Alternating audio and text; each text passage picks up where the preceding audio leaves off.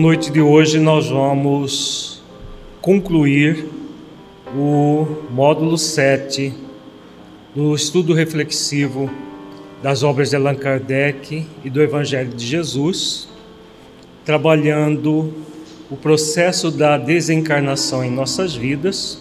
O encontro de hoje, o tema é morte, desencarnação e vida espiritual de espíritos felizes. O nosso último última atividade deste módulo.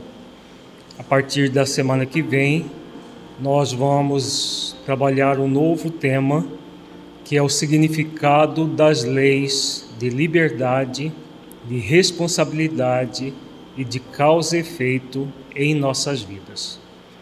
Nós tínhamos divulgado que iríamos trabalhar a lei de causa e efeito, mas ah, tivemos a sugestão do mentor Honório, na supervisão que tivemos antes desse módulo, de trabalhar as três leis simultaneamente, porque não há como separar essas três leis, mesmo didaticamente.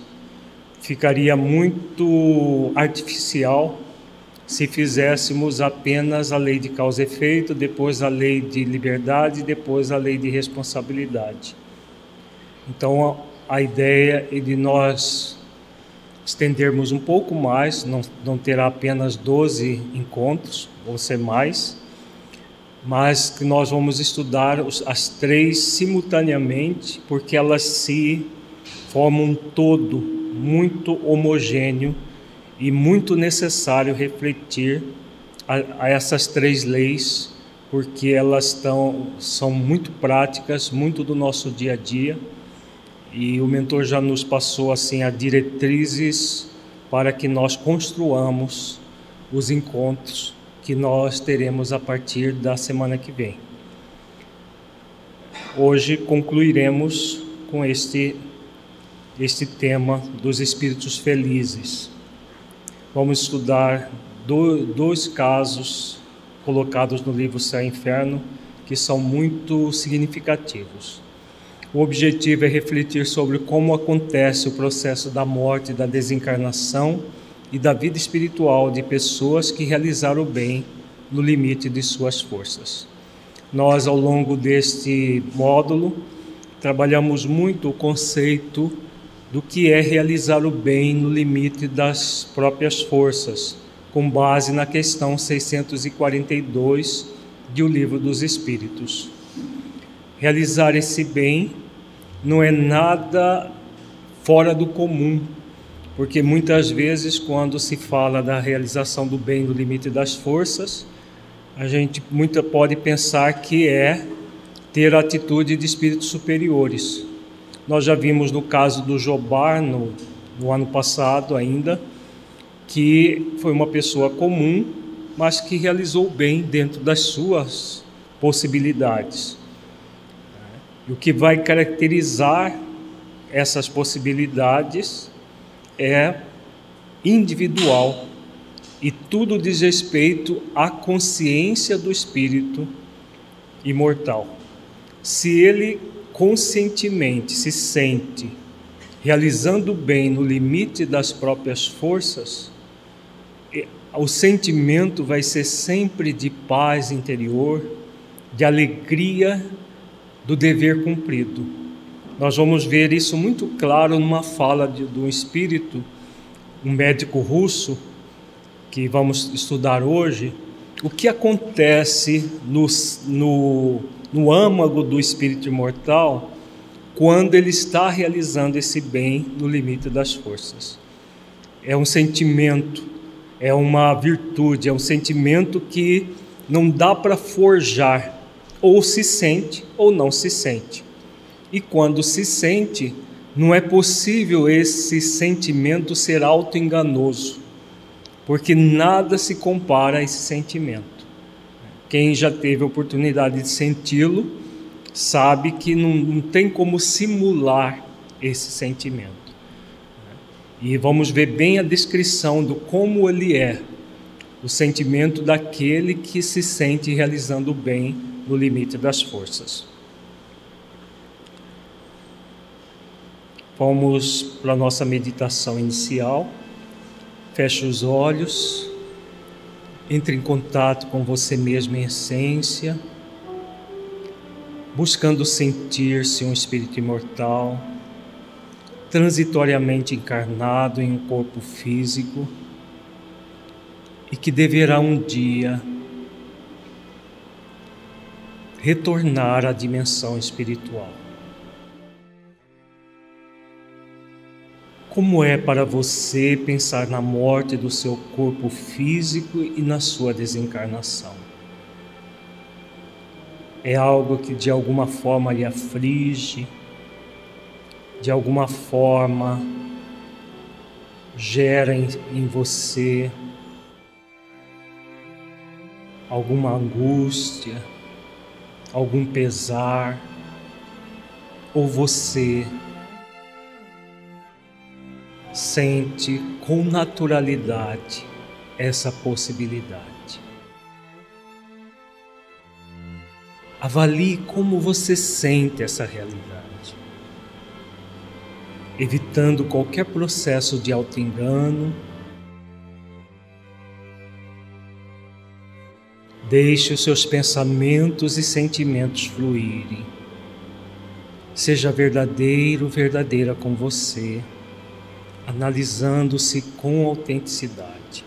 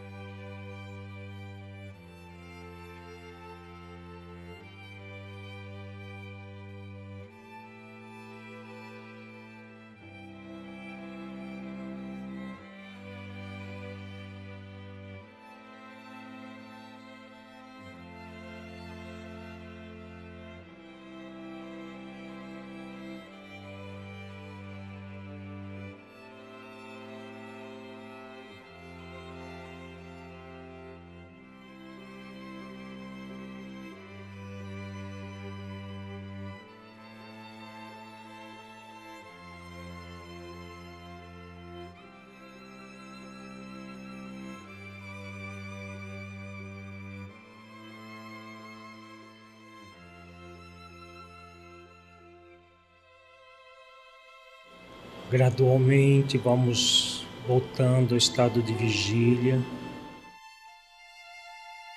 para as nossas reflexões doutrinárias. Vamos começar as nossas reflexões com o livro Céu e Inferno de Allan Kardec, segunda parte, capítulo 2, Espíritos Felizes parte das comunicações do Dr. Demir. Dr. Demir, falecido em Albi, é, Tarn, a 25 de janeiro de 1865. A nota de Kardec é que ele era um médico homeopata e distintíssimo. Seu caráter, tanto quanto o saber, havia-lhe granjeado a estima e veneração dos seus concidadãos. Eram-lhe inextinguíveis a bondade e a caridade, e a despeito da idade avançada, não se lhe conheciam fadigas em se tratando de socorrer doentes, doentes pobres. O preço das visitas era o que menos o preocupava, e de preferência sacrificava as suas comunidades ao pobre, dizendo que os ricos em sua falta, bem podia recorrer a outro médico.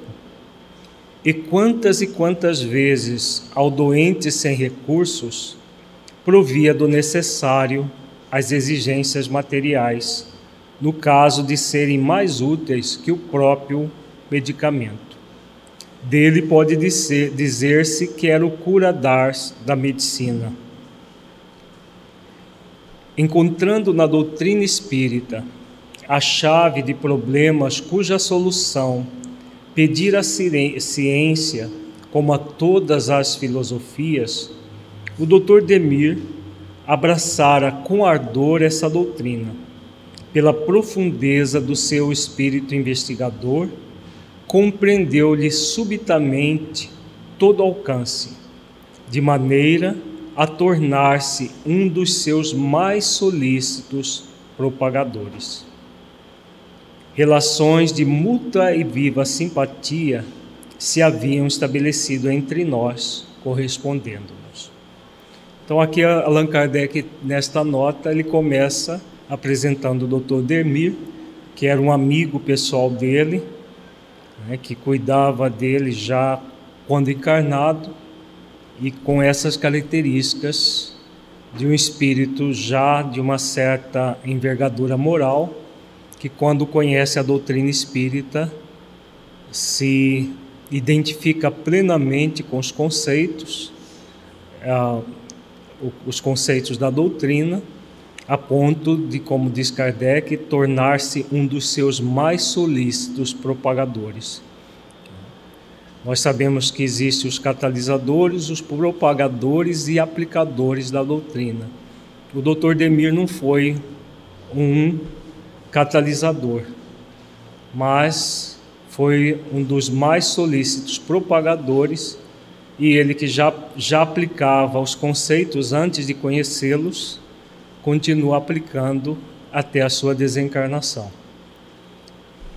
Vamos ver alguns detalhes do como acontece a desencarnação de um espírito nessa dessa categoria, desse nível de trabalho do bem no limite das forças, das suas próprias forças. Soubemos do seu decesso a 30 de janeiro, sendo que o nosso imediato desejo foi evocá-lo. Em seguida, reproduzimos a comunicação obtida no mesmo dia no mesmo dia da, da desencarnação.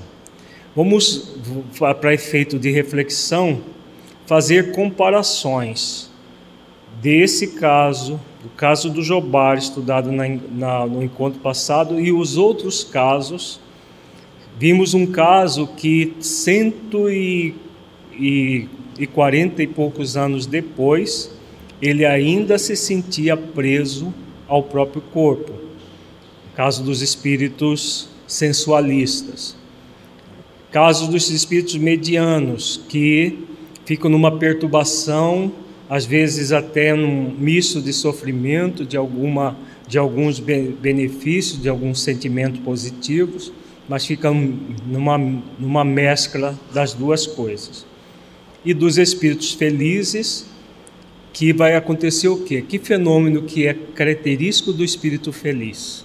nós já estudamos. O que, que acontece no dia da morte do espírito dessa categoria? Hã? Ele desencarna no mesmo instante que acontece a morte. Nos outros espíritos, nos espíritos de condições medianas, nós vimos que a perturbação às vezes dura dois, três dias. E nos espíritos sensualistas, eles podem sentir inclusive a putrefação do próprio corpo, decomposição. Não necessariamente só os suicidas que acontece isso, mas todo o espírito sensualista que viveu para o sensualismo, independente de ter suicidado diretamente ou não.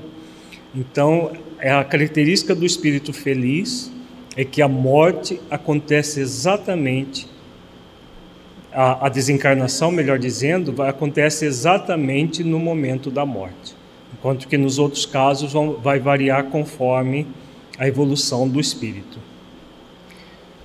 A morte emprestar à minha alma esse pesado sono a que se chama letargia. Porém, o meu pensamento velava. Sacudi o torpor funesto da perturbação consequente à morte.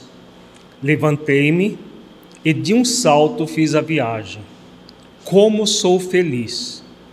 Não mais velho nem enfermo.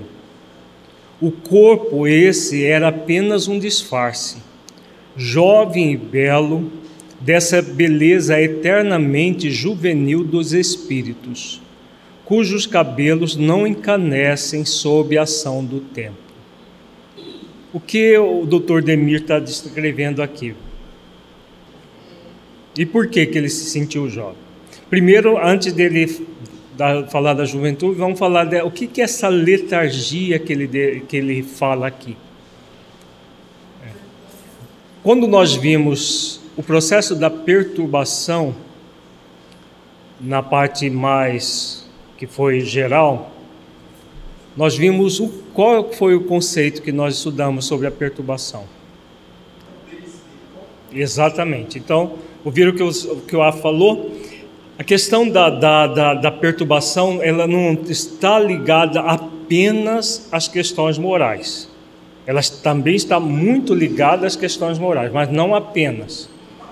Existe uma ligação do espírito ao seu corpo por meio do perispírito, e essa ligação acontece nos sete chakras principais. André Luiz cita isso na, nas obras dele e que o processo de desencarnação há uma necessidade de desligamento do perispírito do corpo.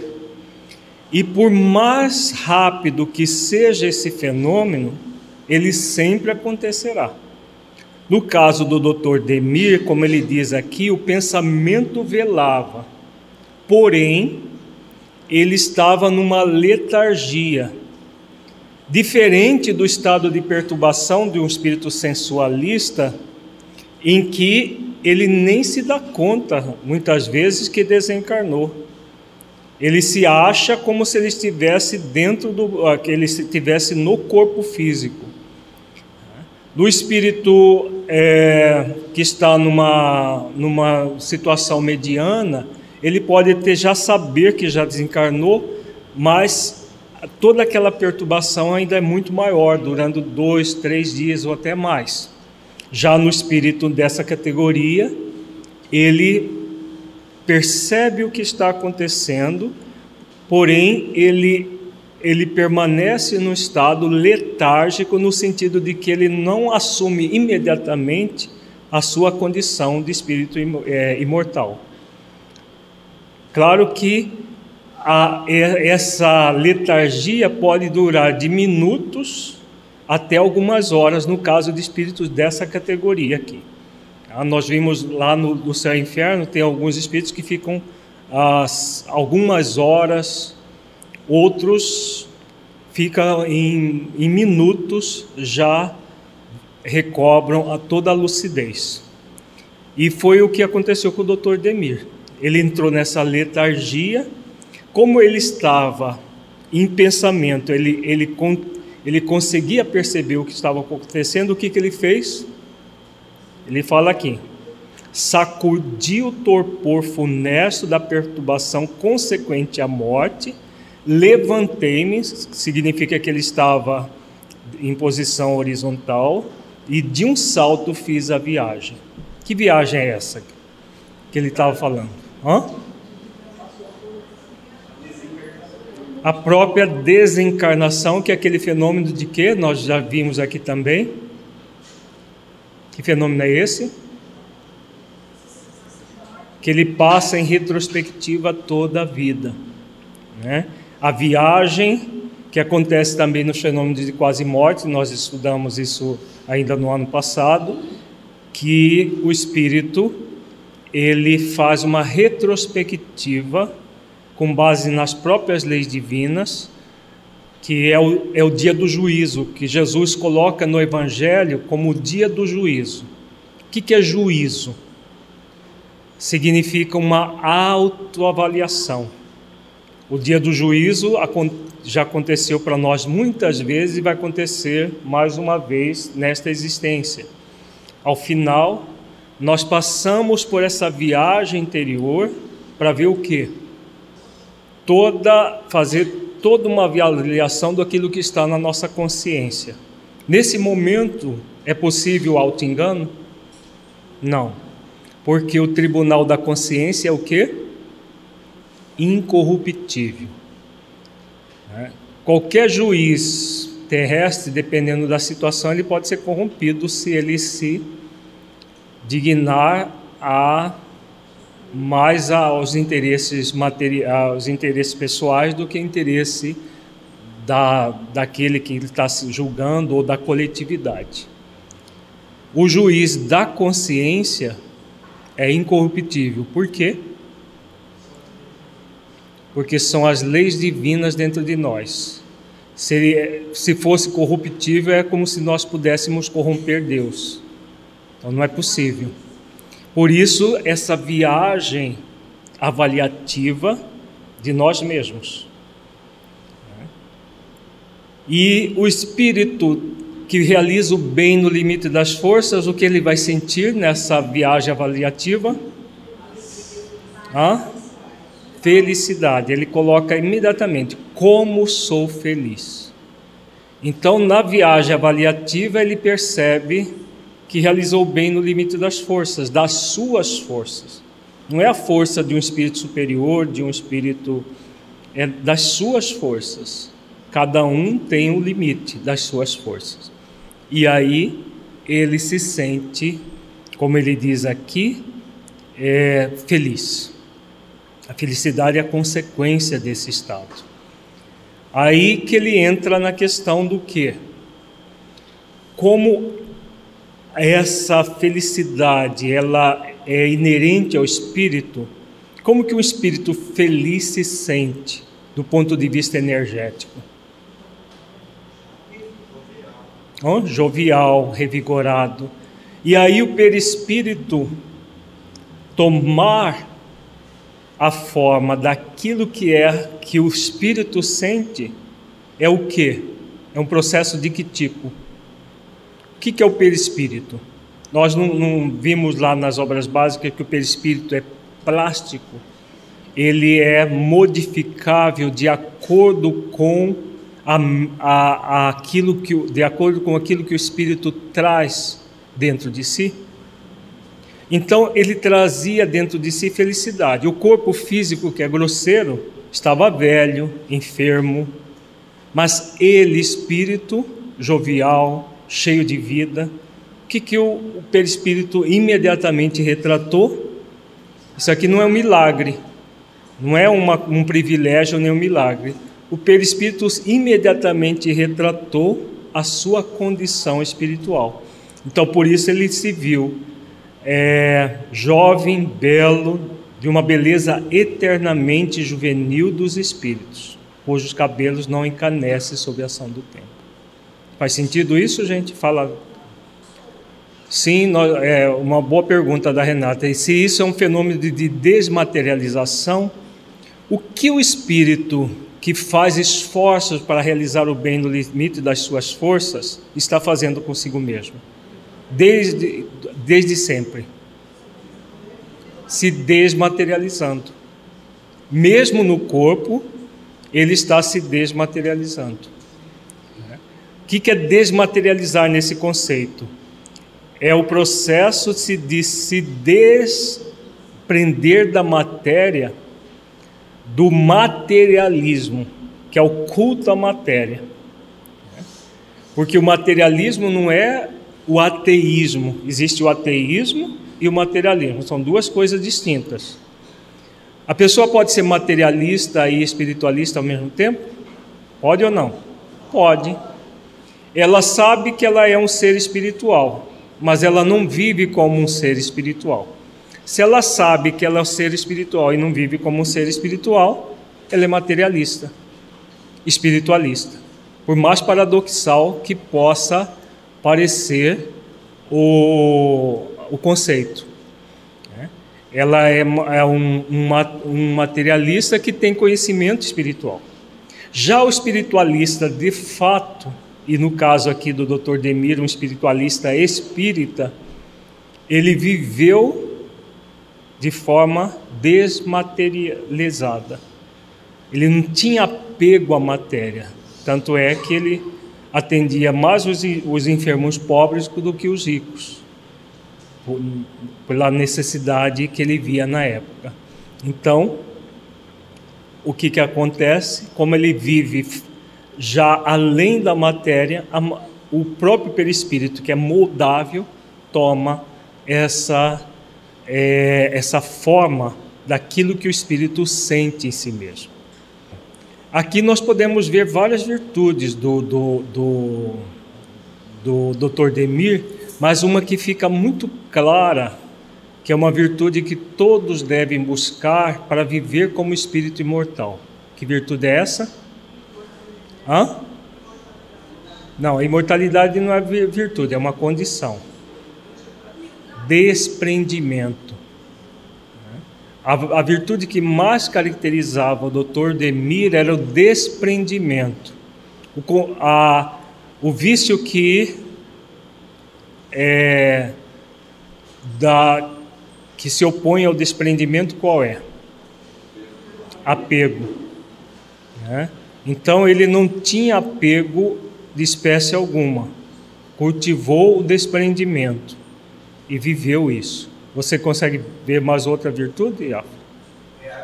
É. É, o que o Afo coloca é muito interessante, a, autonomia que ele demonstra aqui é muito clara, porque na maioria dos do espírito de condição mediana, quem é que faz isso por ele? Como pela, pela lei de misericórdia. O próprio anjo de guarda, especialistas em desencarnação que o, André Luiz fala no, na, nas obras dele. No caso do Dr. Demir, ele próprio procede os acontecimentos posteriores à sua desencarnação, o, o caracterizando uma autonomia que ele construiu ao longo da vida pela virtude do desprendimento, da própria desprendimento da matéria.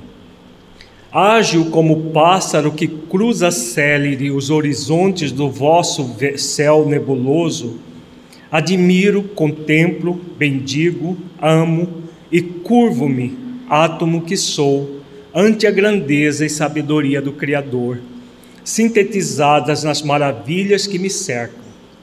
Feliz, feliz da glória. Ó, oh, quem poderá jamais traduzir a esplêndida beleza da mansão dos eleitos? Os céus, os mundos, os sóis, e seu concurso na harmonia do universo? Essa pergunta dele está relacionada a que, a que contexto? E a consciência do dever cumprido leva o espírito a que, Heitor? A felicidade. E a felicidade faz ele ter, fazer jus a quê? Sim, mas o que é esse céu, ó? Ó, quem poderá jamais traduzir a esplêndida beleza da mansão dos eleitos? O que, que ele está descrevendo aqui? Uma colônia espiritual elevada, gente, não é? O que, que é essa mansão dos eleitos? Vejamos. Para onde vão os espíritos depois que desencarnam? Hã? nesse nível de autonomia, ele imediatamente ele se vê numa situação já de uma de uma morada, né, de esplêndida beleza, que são as colônias. Se nosso lar, que é uma colônia de transição entre umbral e as colônias elevadas, e a descrição que André Luiz faz de nosso lar é de uma cidade belíssima, que é uma cidade de transição.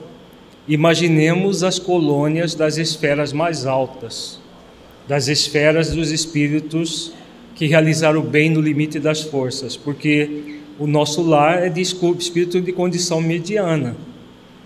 Nosso lar e outras colônias que André Luiz descreve é de espírito de condições medianas ou às vezes até de espíritos falidos enquanto que essa aqui, é, essa descrição que ele faz aqui de uma forma alegórica, provavelmente é de uma colônia de alta, das altas esferas, né?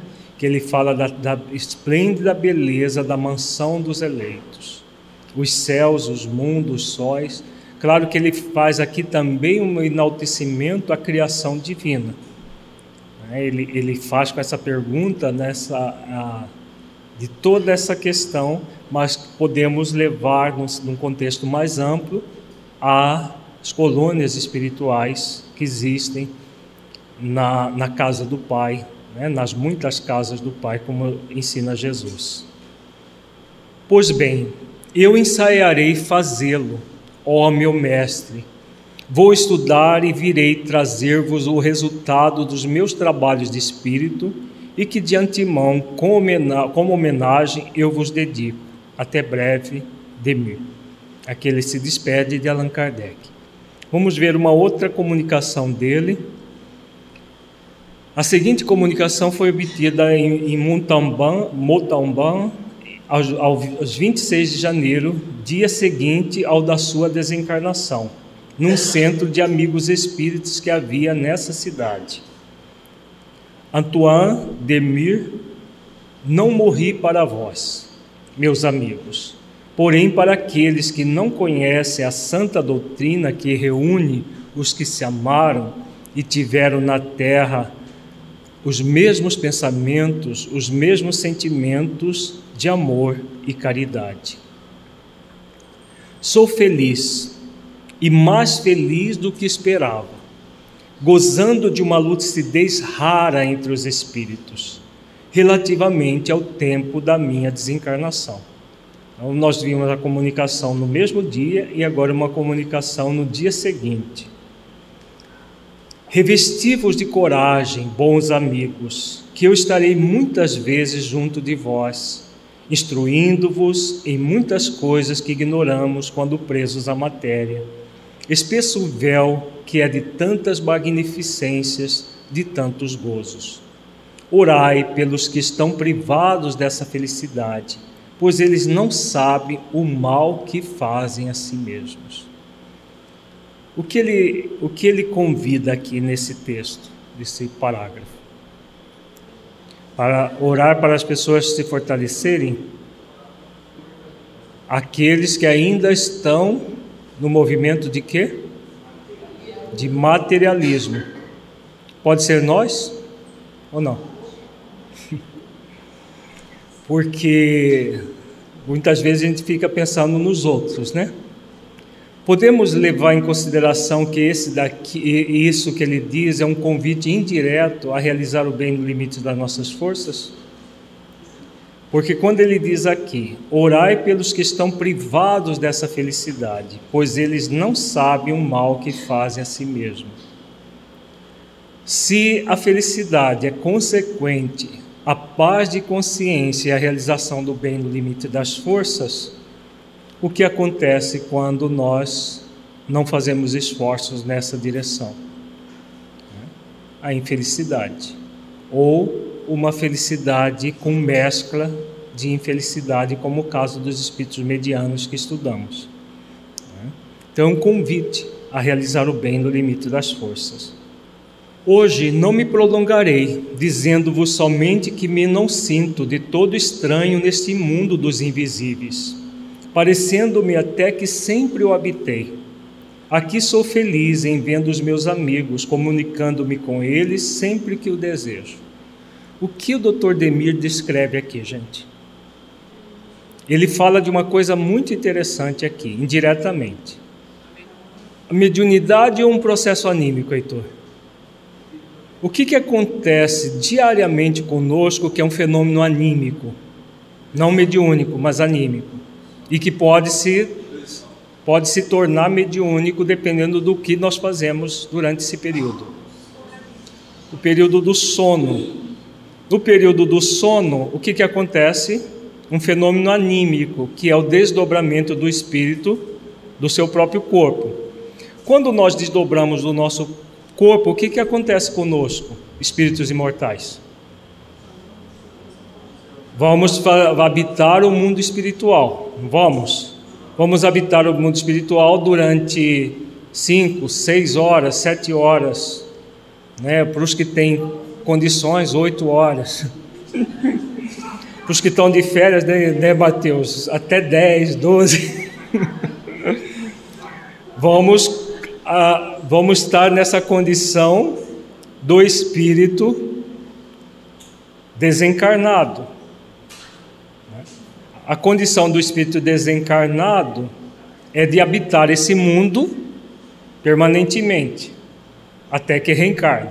Nossa é de habitar durante algumas horas. Nessas algumas horas, o que, que nós podemos? O que, que nós podemos nessas horas que nós ficamos na dimensão espiritual? Podemos ser úteis ou não, podemos continuar. Aqueles que têm o, hábito de realizar o bem, podem continuar realizando o bem quando estão. E quando estamos realizando o bem fora do corpo, na condição de, do, do sono, o que, que vai acontecer conosco em relação ao mundo espiritual? Ele, ele, ele é um, um mundo estranho para nós, é um mundo habitual para nós. A, nós podemos, como diz, é, tem uma pergunta do livro dos Espíritos, não estou me recordando o número, que fala que muitas vezes no mundo espiritual nós encontramos obras completas que nós realizamos enquanto estávamos dormindo no corpo e habitando a dimensão espiritual. Qual é a condição para que um espírito esteja nessa dimensão espiritual durante o sono do corpo de uma dessa forma lúcida, capaz de perceber a dimensão espiritual? Qual é a qual é a condição? Realizar o bem no limite das forças. Porque o espírito preguiçoso, o que, que ele faz na hora que está dormindo? O corpo. Ele pode até dormir junto com o corpo, ou pode ir, ele pode ir para farra também. Pode, dependendo do desejo do espírito no corpo, o que, que ele pode acontecer quando ele está fora do corpo? Pode dar vazão aos seus desejos. Se os desejos são sensualistas, o que, que ele vai fazer? Coisas sensualistas. Vai atuar durante o corpo, a, a, a, o sono do corpo de forma sensualista. Se o movimento dele é já de realizar o bem, durante o sono ele vai realizar o bem. Então cada um de nós vai ter o que em relação ao mundo, mundo dos invisíveis? Uma habitualidade em relação a quê? Ao ambiente que nós vivemos. Com certeza, movimento sensualista não existe em colônias espirituais mais elevadas. Existe onde? No umbral ou nas trevas. Né? E qual é o termômetro, qual é o parâmetro que nós podemos avaliar se estamos numa condição como do, do, do Dr. Demir ou se estamos numa outra sensualista. A nossa, a nossa condição quando nós voltamos de manhã cedo ao corpo. Se a nosso sentimento é de paz, de harmonia, nós voltamos bem ao corpo, podemos ter certeza que estávamos bem. Se voltarmos ao corpo perturbados, inquietos, de alguma forma com sensações estranhas de pesar, de peso, sinal que durante o sono do corpo nós não estávamos numa boa sintonia e, consequentemente, não estávamos num bom lugar. Faz sentido isso? Oi? Se for um sono fisiológico, é apenas rapidamente você volta ao normal. Agora, se for ca caracterizar um sono pesado, uma pesadez, por, porque é sinal de uma desvitalização, é porque durante o sono você não estava em boa companhia e nem no bom lugar. Porque quando nós estamos em boa companhia, e num bom lugar, toda atividade realizada durante é revitalizadora. E a pessoa volta para o corpo se sentindo muito bem. Pode ter trabalhado a noite toda, mas ela volta se sentindo bem. Enquanto que o contrário não é verdadeiro. Sim, é uma das possibilidades. Acordar mal-humorada, acordar cansado, acordar como se tivesse tomado uma surra, acordar com o corpo moído, emburrado, tudo isso são pode ser características de situações não muito felizes durante o sono. Não choreis, meus amigos, porque me fareis lamentar o haver-vos conhecido. Deixai correr o tempo e Deus vos encaminhará para esta mansão, onde nos devemos todos reunir finalmente. Boa noite, amigos, que Deus vos conforte, ficando eu ao vosso lado. Aqui de que, de que, ele fala novamente? Ele está falando da mansão. Que mansão é essa? Uma colônia espiritual onde ele vivia. Demir. Vamos ver um outro caso de um médico russo que está também no livro Céu e Inferno. Esse outro caso é mais tem mais assim detalhes interessantes para nós avaliarmos. MP de Moscou era um médico tão eminente pelo saber como pelas qualidades morais. Quem o evocou apenas o conhecia por tradição, não havendo tido com ele relações sequer indiretas. A original comunicação foi dada em idioma russo. Depois da evocação, estás presente? Sim. No dia da, da minha morte vos persegui com a minha presença e resististes às tentativas que fiz para escreverdes. E que ele está falando aqui? No dia da morte dele, ele, ele fez o quê? Ele buscou um médium para psicografar uma mensagem. Tá? A, a, a, comunicação foi feita em russo, provavelmente era um médium russo. Allan Kardec recebia correspondências, comunicações do mundo todo, da, da Europa principalmente, de vários países. Como Allan Kardec, um poligrota, ele tinha a possibilidade de fazer análise de todas as comunicações e aquilo que foi importante ele publicou, como esse caso aqui. Então, ele buscou o médio para escrever já no dia da morte. Significa que ele desencarnou no mesmo dia da sua morte no corpo físico. As palavras que a meu respeito disseste deram ocasião a que vos reconhecesse, e daí o desejo de me entreter convosco para vosso benefício. Bom como eres, por que sofreste tanto? Porque ao Senhor aprouve fazer-me sentir duplamente por esse meio o preço da minha libertação querendo ao mesmo tempo que na terra progredisse o mais possível. De que o, esse, esse médico russo está falando aqui, gente, nesse parágrafo? A dor como um convite à reparação. Ele, que era um médico, uma pessoa muito boa, mesmo assim passou por situações dolorosas. O que serve de. Vamos trazer isso para a nossa vida que, que serve isso para nós, gente? Muitas pessoas dentro do movimento espírita, só pelo fato de estar no movimento espírita, o que, que esperam?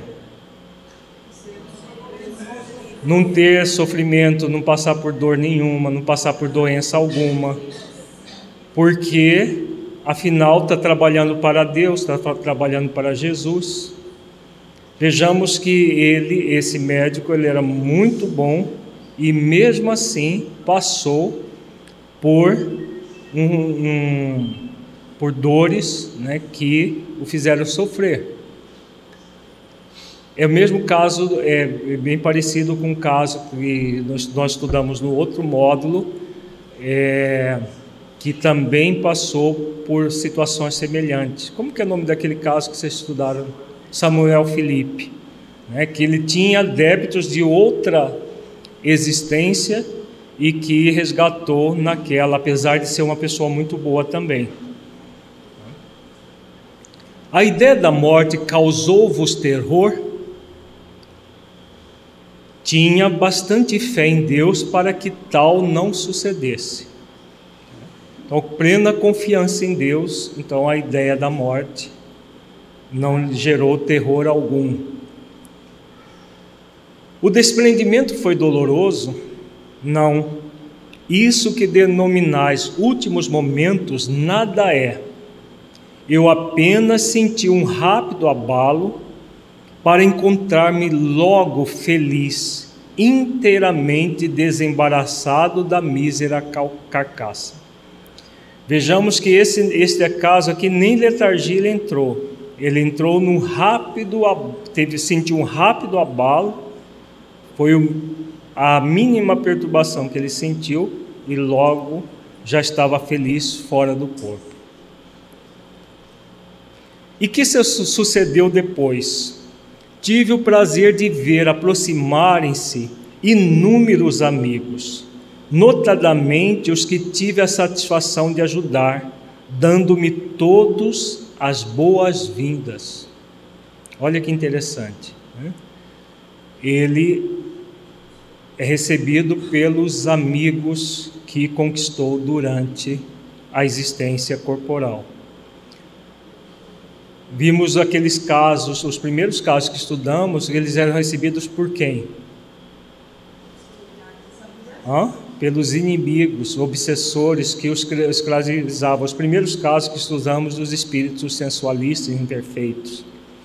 Era, você vê a, a diferença entre um, os casos primeiros e esses daqui. Que região as habitais? Acaso algum planeta? Tudo que não seja planeta constitui que chamais espaço, e é neste que permaneço. O homem não pode, contudo, calcular, fazer uma ideia sequer do número de gradações desta imensidade. Que infinidade de escalas nesta escada de Jacó que vai da terra ao céu, isto é, do aviltamento da encarnação em mundo inferior como esse até a depuração completa da alma? que, que ele descreveu aqui nesse parágrafo? As várias esferas da Terra, da própria Terra, que é o espaço. É o espaço do ponto de vista material, mas existe espaço do ponto de vista espiritual? A matéria no outro nível, no outro estado de, de energético? Não. Né? Quando André Luiz escreve no livro E a Vida Continua, que as pessoas se sentiam como se elas estivessem na terra, né? sentia a firmeza do banco que sentava, da cama que dormiam e tudo. E as pessoas achavam que estavam até em, eram espíritos de condições medianas, né? que é, é descrito lá. Achavam que estavam encarnadas por, por tudo material. Depois foram percebendo pelos, por vários detalhes que não, não estava já na dimensão física, e sim na dimensão espiritual, que são as gradações das várias colônias espirituais, desde as muito elevadas, onde espíritos dessa categoria vivem, até as colônias é, de, de transição e até pós-socorro, é, pronto-socorros que existem, colônias de transição nas próprias regiões umbralinas, que André Luiz também descreve. Vejamos que as obras de André Luiz, muita gente fala que André Luiz é um escritor de ficção científica, gente do movimento espírita, porque Allan Kardec nunca falou dessas coisas. É que as pessoas não têm olhos de ver. Aqui no, no, no, no, no céu e inferno tem várias descrições só que eles não entram em detalhes, porque imagina se no cada depoimento desse fosse entrar em detalhes de como eram essas as colônias. Precisou de um livro inteiro para descrever a dimensão espiritual, que é o nosso lar, que é uma introdução. As outras obras de André Luiz vão aprofundando o próprio conteúdo do livro Nosso Lar.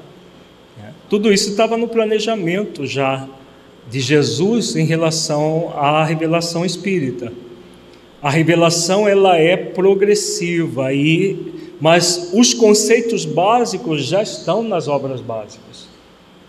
Tá, aqui está muito claro para quem tem olhos de ver a, a questão das várias é, esferas energéticas que existem em torno da própria Terra. E em cada esfera dessa tem as colônias espirituais.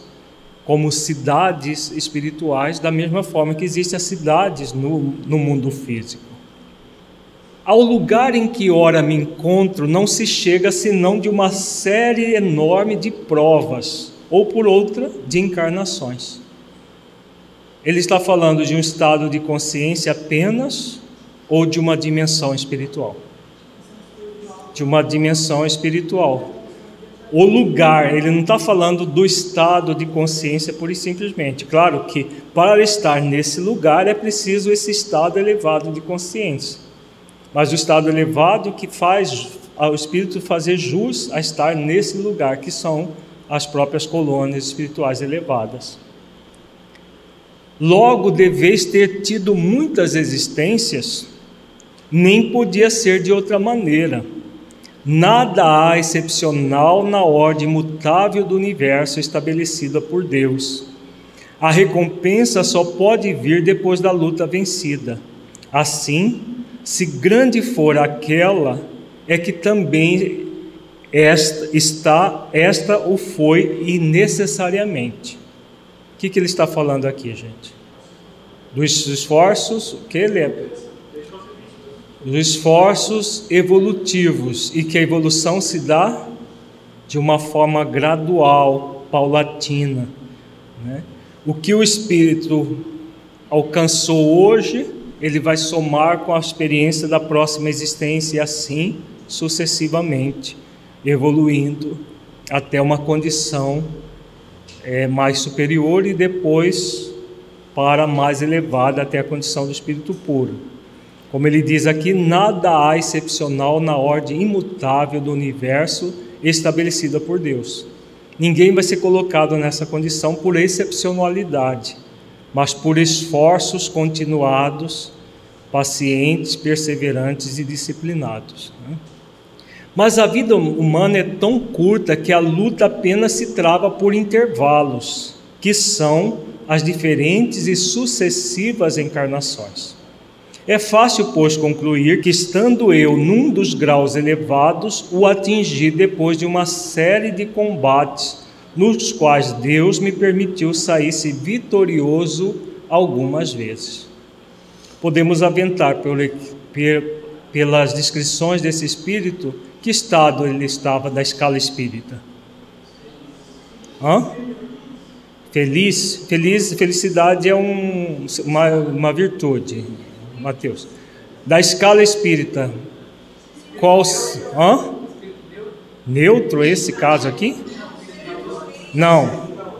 Que ele, que ele conseguiu alcançar nessa existência.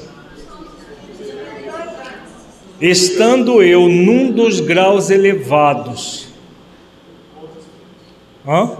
Não, certeza dos bons espíritos, mas provavelmente um espírito da condição de, de, como ele foi médico, ele se trilhou o caminho da ciência médica, estaria naquela condição de espírito de sabedoria, né, que tem a predileção para as ciências. Existe o que tem predileção para as questões mais do, do da alma, da, do, do sentimento, e existem os espíritos superiores que engloba todas as demais condições: benevolência, é, a, a benevolência, a ciência e a sabedoria. Em que consiste a vossa felicidade? Isso é mais difícil de vos fazer compreender. Agora que nós vamos entrar na descrição de uma, de uma situação muito interessante. Vejamos, vamos prestar atenção nesta nesta parte, porque nós vamos entender o que significa a realização do bem no limite das forças. Quando, é, quando o, a, a, o evocador pergunta em que consiste a vossa felicidade, isso é mais difícil de vos fazer compreender. Vamos ver. Essa aventura que gozo é uma espécie de contentamento extremo de mim mesmo não pelos meus merecimentos, o que seria orgulho, e este é predicado de espíritos atrasados, mas contentamento, como que saturado, imerso no amor de Deus, no reconhecimento da sua infinita bondade. Em suma, é a alegria que nos infunde o bem, podendo supor-se ter a seu arbítrio contribuído para o progresso de outros que se elevaram até o Criador. Vejamos que, que descrição que ele faz aqui. Né? Então, um gozo que é um contentamento extremo de mim mesmo. Contentamento saturado, imerso no amor de Deus, no reconhecimento da sua infinita bondade. O que, ele descreveu aqui?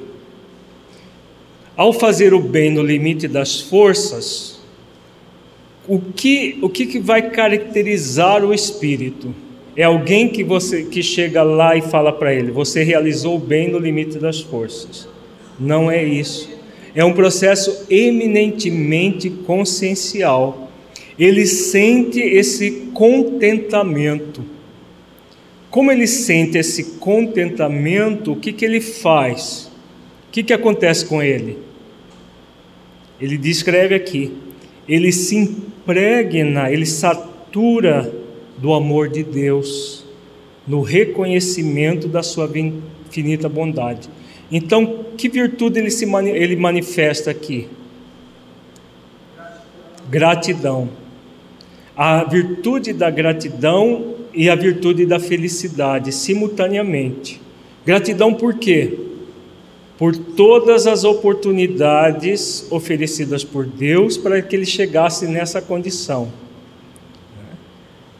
e a felicidade, esse contentamento extremo que ele sente por ter feito o quê? Aí ele diz: é alegria que nos infunde o bem, podendo supor-se ter a seu arbítrio contribuído para o progresso de outros que se elevaram até o Criador. Que é essa questão que nós temos trabalhado nos estudos reflexivos, nos seminários. Qual é o bem maior a ser feito? O bem interior da transformação moral. Esse bem interior da transformação moral vai gerar o quê? Vai, nós vamos ao outro convidando outras pessoas a fazerem o mesmo. No caso dele, ele, ele realizou tudo isso e, ao mesmo tempo, muitas pessoas, a partir do exemplo dele, se elevaram até o Criador. Ele só pode elevar ele mesmo. Mas cada pessoa que ele estimula a se elevar, o que, que acontece com ele? Dentro da lei, o que, que acontece? Da lei de causa e efeito, o que, que acontece? Ele recebe de volta todos os efeitos do bem praticado. Apesar de ser o outro que está progredindo, mas como ele foi instrumento de estímulo ao outro, todo o bem que esse outro gerar, o que, que vai fazer? Com que repercuta nele, no autor do bem, do estímulo ao bem ao outro. Ficou claro isso, gente? Então, vejamos que isso que é, o, é, é, é aquela questão do, da questão da a resposta da questão 642 do bem no limite das forças. Nós fazemos em nós, mas ao fazer em nós, automaticamente nós estamos convidando os outros a fazerem o mesmo. E quando o outro faz o mesmo, criando uma enorme teia, rede de, de bem, todo esse bem como efeito, retorna para nós. Ao retornar para, nós, o que, que nós sentimos? No nível que nós estamos do bem. O que, que nós vamos sentir? Contentamento.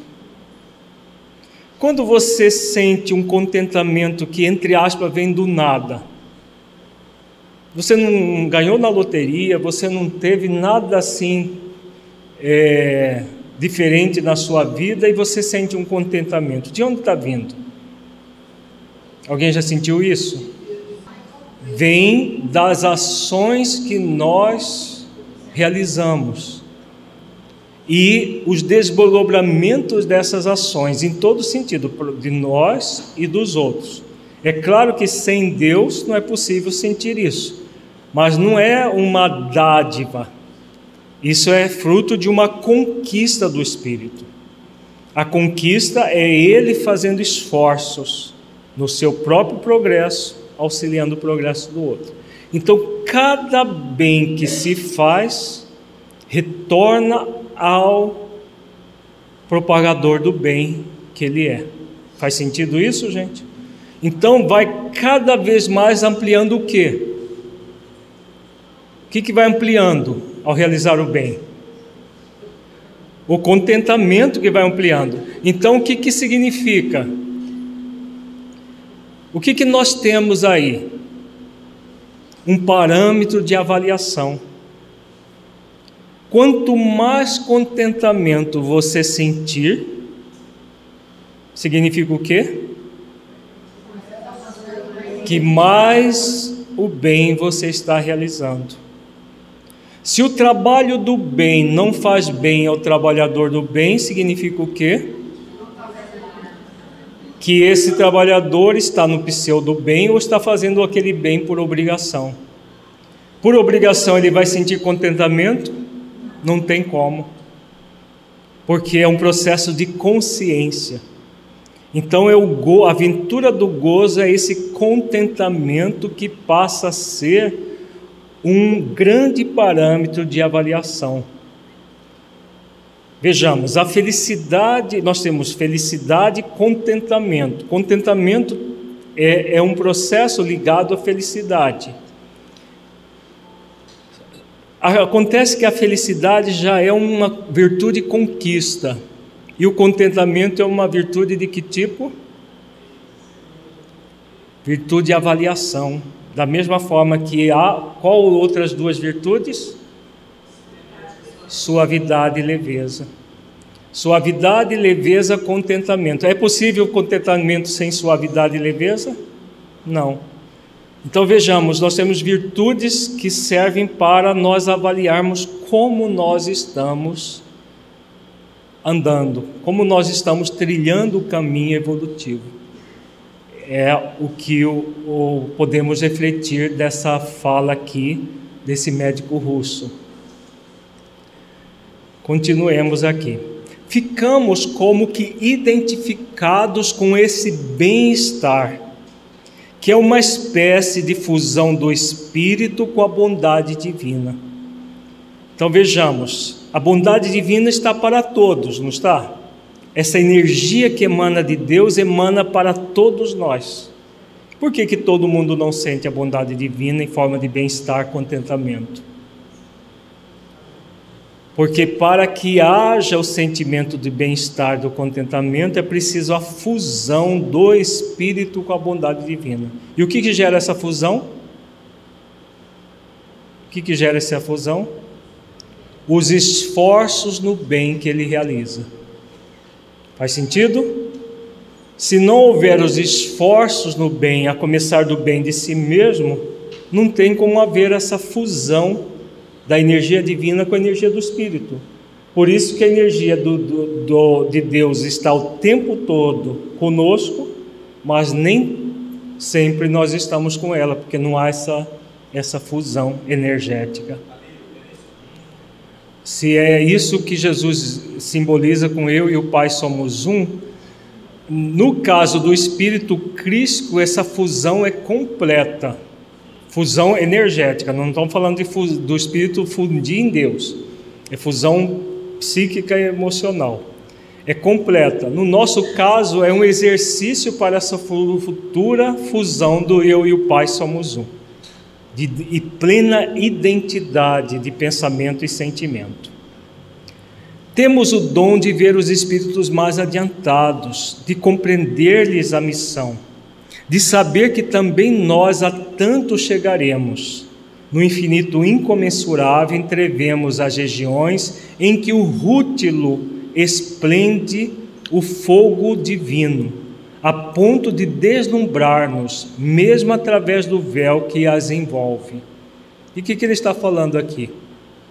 Modernamente, os espíritos superiores se referem a Deus de que forma? Joana de Anjos, por exemplo, ela chama Deus de quê?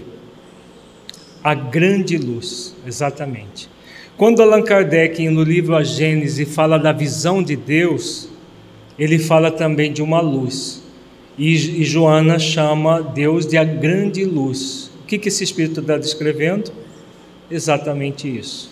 A luz divina ele chama aqui de fogo divino. Deve ser uma luz esplendorosa. Só espíritos já bastante de, é, que cultivaram muito a virtude do desprendimento que tem essa capacidade de perceber a grande luz que é Deus. Mas que digo, compreendeis as minhas palavras? Acreditais ser esse fogo a que me refiro comparável ao sol, por exemplo? Não, nunca. É uma coisa indizível ao homem, uma vez que as palavras só exprimem para ele coisas físicas ou metafísicas, que conhece de memória ou intuitivamente. Desde que o homem não pode guardar na memória o que absolutamente desconhece, como insinuar-lhe a percepção? Ficai, porém, ciente de que é já uma grande ventura o pensar na possibilidade de progredir infinitamente. Olha que fala alentadora, né? Provavelmente esse espírito está na condição de espírito superior ou quase muito próximo dessa condição. E aí ele fala daquilo que é indizível. Por quê? Se nós não temos parâmetros de avaliação, o Sol o Sol, como ele diz aqui, é infinitamente menor do que a luz divina. É, é, é uma coisa até óbvia, né? Porque a luz do Sol é, um, é física, é, é, matéria, é, é matéria de forma de energia. Já Deus, essa grande luz imaterial, e que só depois de muita depuração espiritual que se consegue ver. Então nós não temos parâmetro. Mas quando ele diz aí na última linha que já é uma é já uma grande ventura o pensar na possibilidade de progredir infinitamente. Porque aquilo que esses espíritos dessa categoria já conseguem fazer, um dia todos nós faremos. E pensar nisso é muito bom muito importante porque nos estimula a evolução. Pergunta, gente. Tiveste a bondade de exprimir o desejo de me ser útil. Peço-vos, me digais em que. Aqui é o médio conversando com ele, que ele queria ser útil ao médio. Posso ajudar-vos e amparar nos desfalecimentos, fortalecer nos momentos de desânimo consolar-nos de aflição. Se a vossa fé se abalar e qualquer comoção vos perturbar, evocai-me, porque Deus me permitirá vô-lo fazer lembrado, atraindo-vos para Ele. Olha que, que, que, mensagem de alento, né? Esse espírito não é um anjo do guarda do médio. O que, que ele é, o que, que ele está se propondo aqui? O que, que ele está sendo proposto? Hã? a ser um espírito protetor do médio. Né? Ele desencarnou, no mesmo dia ele, ele buscou esse médio e está se dispondo a protegê-lo, auxiliá-lo naquilo que ele precisasse. É muito interessante isso. Logo em seguida ele fala uma questão muito interessante. Vamos ver aqui. Se vos sentir prestes a sucumbir ao peso das más tendências, que a própria consciência acuse de culposas, chamai-me ainda, porque eu vos ajudarei a carregar a vossa cruz, tal como a Jesus ajudaram a carregar aquela donde tão solenemente deveria proclamar a verdade, a caridade. O que, que ele se propõe aqui, gente? Ele se propõe a ser o sirineu, não é? Aqui ele fala dos, das más tendências do médio que a própria consciência acuse de culposas. Chamai-me ainda, porque eu vos ajudarei a carregar a vossa cruz. O que, que ele iria ajudar o médium? Hã? a fortalecer na vontade de superação das próprias más tendências. Então ele, ele, ele age como um, um, um amigo, um amigo, um sirineu que atua. Quantos espíritos dessa condição nós temos? A nossa, assim, nos auxiliando. Um? São muitos. Só que na federação são dezenas deles. Talvez até mais de dezenas. Nos auxiliando a superar as nossas tendências. Se vacilardes ao peso dos próprios dissabores, quando o desespero de vós se apodere, ainda uma vez chamai-me para que venha arrancar-vos do abismo, falando-vos espiritualmente, lembrando deveres impostos, não por considerações sociais ou materiais, mas pelo amor que vos transfundirei na alma amor por Deus a mim concedido em favor dos que por ele podem salvar-se.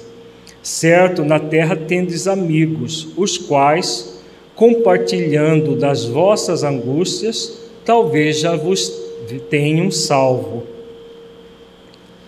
Em momentos aflitivos, tratais de procurar esses amigos que dão conselhos, apoios, carícias. Pois bem, Ficai certo de que no espaço também podeis ter amigos, úteis e prestantes. Não é bonito isso? Vejamos quantos amigos nós temos na dimensão espiritual. Às vezes, espíritos que já estiveram conosco em outras existências, que tivemos experiências em conjunto, ou que foram protetores nossos, é, que foram, foram parentes próximos e que estão na dimensão espiritual, que são nossos amigos, e nós não temos assim plena consciência por estarmos no corpo. Mas podemos ter certeza do que, independente de saber quem é e como é, o que, que nós podemos? De que esses espíritos existem, de que eles são nossos amigos e como nós podemos buscar um amigo encarnado numa situação qualquer e buscar, como ele diz aqui, um carinho, um apoio, uma, um conselho, o que, que nós podemos fazer também com esses amigos desencarnados? Buscá-los em pensamento, que com certeza eles terão enorme prazer de nos auxiliar terão muito prazer em nos a, ser o sirineu que nos auxilia. E, a, assim, é uma, é uma fala muito alentadora, porque muitas vezes a, a pessoa entra numa, numa situação que ela se sente isolada, que ela se sente solitária, que ela se sente como se não houvesse ninguém a auxiliar. E, e falas como esta aqui demonstra que isso é uma ilusão, que não acontece de fato. O que acontece é que nós temos muitos amigos na dimensão espiritual e que conhecendo-os ou não conhecendo assim objetivamente falando, podemos ter certeza que eles estarão nos prestando ajuda é uma consolação poder se dizer, quando eu morrer, enquanto a cabeceira do leito os amigos da terra chorarem e pedirem, os do espaço, no limiar da vida, irão sorridentes conduzir-me ao lugar adequado aos meus méritos e virtudes. Não é bonito isso? Então, Claro, os nossos amigos em que permanecerem encarnados vão estar chorando no dia do nosso juízo. Mas se nós tomarmos juízo no outro sentido da palavra, o que nós, o que nós vamos o que, que nós vamos ter nesse momento? para concluir todas as nossas reflexões deste modo.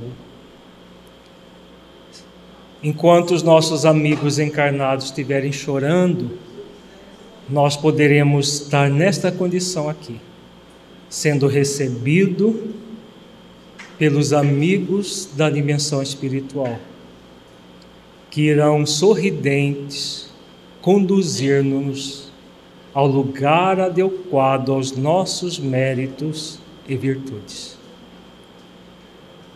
Se nós trabalharmos efetivamente para ter uma morte e uma desencarnação nesse nível aqui, que bom. Que bom, porque a nossa existência foi coroada de êxito. Como nós dissemos ao longo de todo este módulo, não é fazer coisas excepcionais, não é desmaiar no centro espírita de tanto trabalhar, não é produzir e produzir coisas e coisas, seja numa federativa, seja num centro. O principal é o trabalho interior de transformação e a partir desse trabalho interior de transformação, auxiliar outras pessoas a fazer o mesmo. Enquanto isso, vamos produzindo, dentro do limite das nossas forças, tudo o que for possível.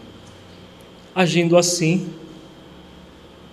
podemos sim, no nosso estado evolutivo, estar no dia da morte e da desencarnação como espírito feliz. Não nessa categoria desse companheiro aqui, que provavelmente já está aqui na, quase na condição de espírito superior, se é que não já é superior. Mas na condição do feliz relativamente às nossas possibilidades. Porque esse contentamento que ele descreve aqui já é possível no corpo físico, quando nós estamos nesse movimento do bem. Então, se nós já sentimos contentamento de algo bem feito, de algo que nós trabalhamos para o bem, é porque nós já estamos tendo o vislumbre do que significa essa realização. E o convite para todos nós é trabalharmos nesse caminho, né? trabalharmos para trilhar esse caminho. Alguma pergunta, alguma questão? Vamos então para a nossa última avaliação reflexiva deste módulo.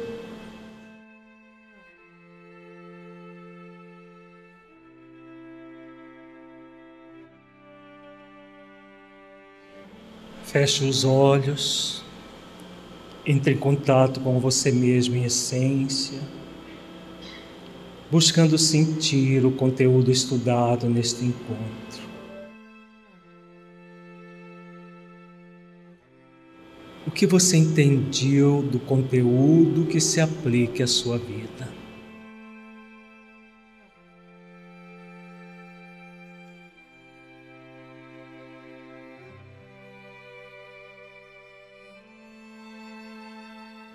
Você entendeu o conceito da virtude e avaliação do contentamento? que é uma virtude que você pode avaliar a sua vida. E se você está caminhando em direção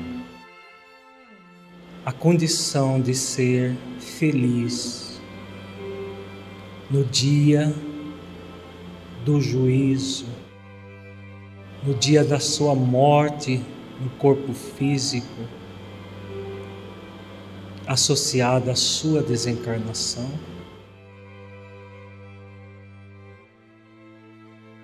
Como você se avalia hoje nessa questão? Você percebe necessidades de aprimoramento, alguma questão específica a ser trabalhada, busque refletir sobre isso agora.